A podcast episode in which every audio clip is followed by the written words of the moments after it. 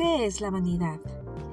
Es lo que hace que una persona se sienta superior a los demás, física, intelectual, profesional y hasta espiritualmente.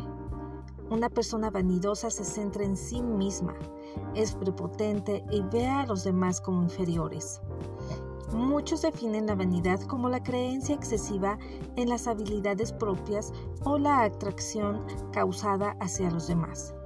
Esto es arrogancia, engreimiento y soberbia. Todos hemos tratado con personas que no pierden oportunidad de destacar su supuesta capacidad cada vez que puede, menospreciando a los demás.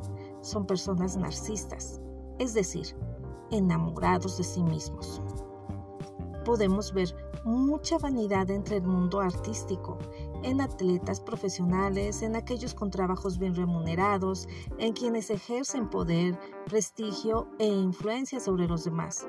Pero la vanidad no es exclusiva en este tipo de personas, sino que todos estamos expuestos a vivirla. Hemos aprendido que somos mujeres hermosas, con talentos y habilidades, pero cuidado, no caigamos en vanidad. Fíjate bien, la vanidad nos lleva a creer que no necesitamos a Dios. Creemos que los logros han sido por nuestro esfuerzo o inteligencia y eso sin duda nos lleva a una autoidolatría. Entonces, ¿está mal que me arregle y quiera verme bonita? Claro que no, pero tengamos cuidado en no caer en vanidad.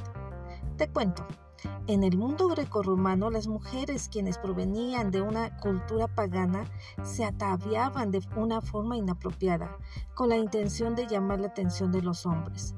Es por ello que Pedro y Pablo se ven en la necesidad de hablar sobre el atavío y decoro de las hijas de Dios. ¿No te parece que este problema sigue siendo actual? Y ahora el problema de vanidad se ha extendido hacia los hombres, quienes tienen un amor intenso a su imagen propia, volviéndose esclavos de su belleza. ¿Y qué decir de la vanidad espiritual? ¿Has sentido que eres mejor que otros? ¿Crees que eres la única que ora y que tiene una comunión cercana con Dios? ¿Crees que eres la única que puede escuchar a Dios? Que eres la única obediente, la única que ayuna y que tu crecimiento espiritual está por encima de los demás? Déjame decirte, eso sin duda es vanidad. El mayor problema para un vanidoso es que hace todo de forma superficial para sobresalir y ser visto por los demás, quitando a Dios del centro de atención.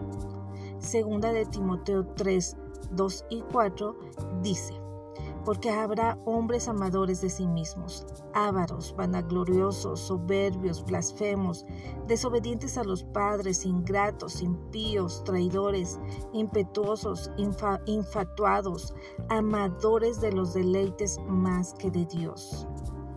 Salomón decía, todo es vanidad y aflicción de espíritu. Los seres humanos somos vanidosos por naturaleza, pero cuando nos acercamos a Dios, aprendemos a depender de Él y somos transformadas. Ezequiel 36, 26. Les daré corazón nuevo y pondré espíritu nuevo dentro de ustedes y quitaré de su carne el corazón de piedra y les daré un corazón de carne.